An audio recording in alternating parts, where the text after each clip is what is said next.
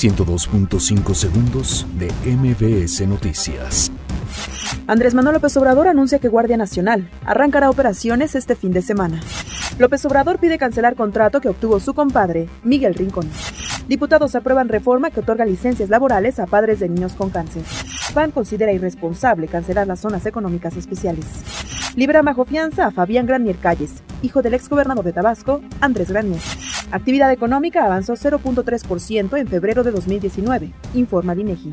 Juez resuelve que niños migrantes deben recibir el estatus de refugiados.